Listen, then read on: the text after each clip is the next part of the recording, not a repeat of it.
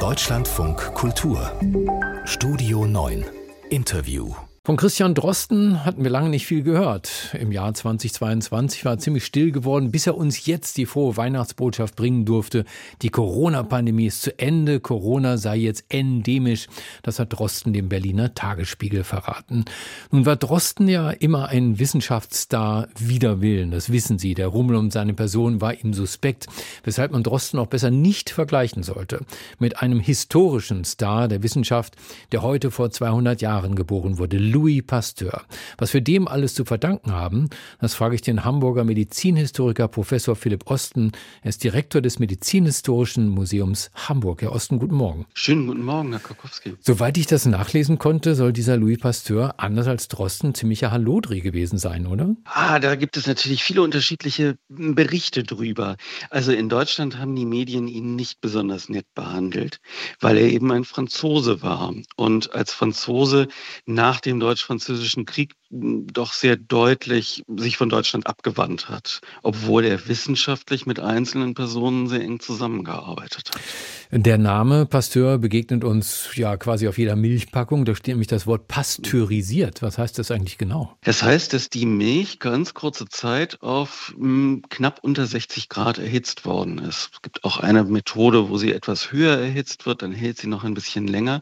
Und anders als die Haarmilch, die also wirklich durcherhitzt worden ist, verliert sie ihren Geschmack nicht. Und was passiert dann? Das, was da passiert ist, dass die Bakterien in der Milch abgetötet werden und auf diese Art und Weise die Milch eben halt länger haltbar bleibt. Pasteur hat das für Bier entwickelt. Er hat eher als Chemiker gearbeitet für die Landwirtschaft und hat festgestellt, naja, wenn man Bier kurzzeitig erhitzt, dann schmeckt es nach wie vor wie Bier, aber es bleibt deutlich länger genießbar. Und man muss sich vorstellen, damals hatten die Flaschen auch nicht solche ähm, Verschlüsse, die, äh, wie man sie heute hat, wo das luftdicht abgeschlossen wurde. Auch das ist etwas, was aus seiner Feder stammt, die Vorstellung, dass Keime durch die Luft wandern können und einen offenstehenden Milchtropf beispielsweise infizieren können. Um auf solche Ideen zu kommen, muss man ja zunächst mal ganz neu denken, was damals gedacht wurde darüber, warum Lebensmittel überhaupt schlecht werden, richtig? Ja, man dachte sich, dass darin Neues entsteht. Und von Pasteur stammt, und das ist auch philosophisch relevant, die Vorstellung, dass Leben nur aus Leben entstehen kann und eben auch mikrobielles Leben nur von anderen Mikroben stammen kann.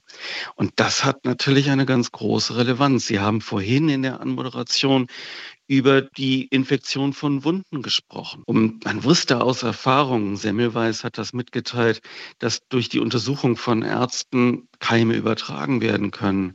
Aber Anne Lister ist dann in den USA und in Großbritannien vor allen Dingen darauf gekommen, dass man hm, Wunden vor einer Operation oder vor einer Operation das Operationsfeld mit Jod und mit Carboldämpfen bestäuben muss und auf diese Art und Weise Operationen überlebbar werden.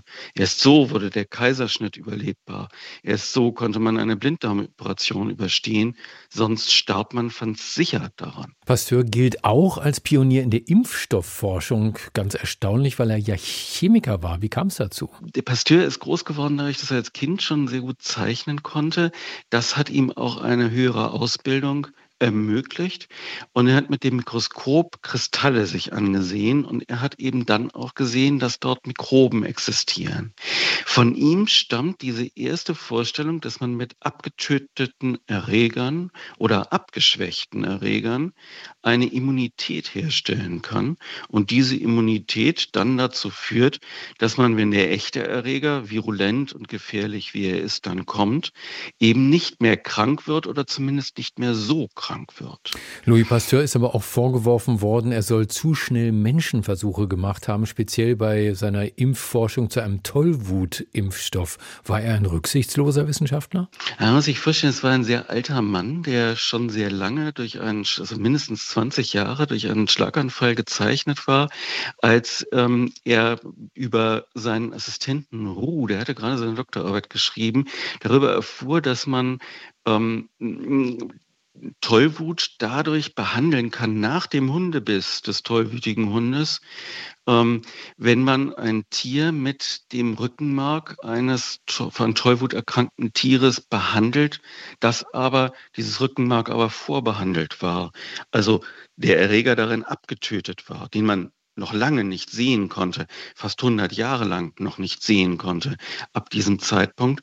Und ähm, dann hat man das getan, was man in den Tierversuchen erfolgreich durchgeführt hat, bei einem Jungen, der 14 Mal von einem Hund gebissen worden war. Josef Meister, dieser Name ist also wirklich überall bekannt geworden und er wurde als erster vor der Tollwut gerettet, die bis heute eine tödliche Krankheit ist, bis sie ausgebrochen ist. Und man hat diesen gesamten Tierversuch zum Nachweis dass die Tollwut so behandelbar sein könnte, bei ihm durchgeführt und am Ende tatsächlich mit dem Rückenmark eines noch wirklich tollmütigen Kaninchens geimpft in einer langen Serie. Und das war zweifelsohne ein Menschenversuch. Der große französische Wissenschaftler Louis Pasteur ist heute vor 200 Jahren zur Welt gekommen. Wir haben darüber gesprochen mit dem Hamburger Medizinhistoriker Professor Philipp Osten, dem Direktor des Medizinhistorischen Museums Hamburg. Herr Osten, danke für das Gespräch im Deutschlandfunk Kultur. Ich danke Ihnen sehr, Herr Kakowski.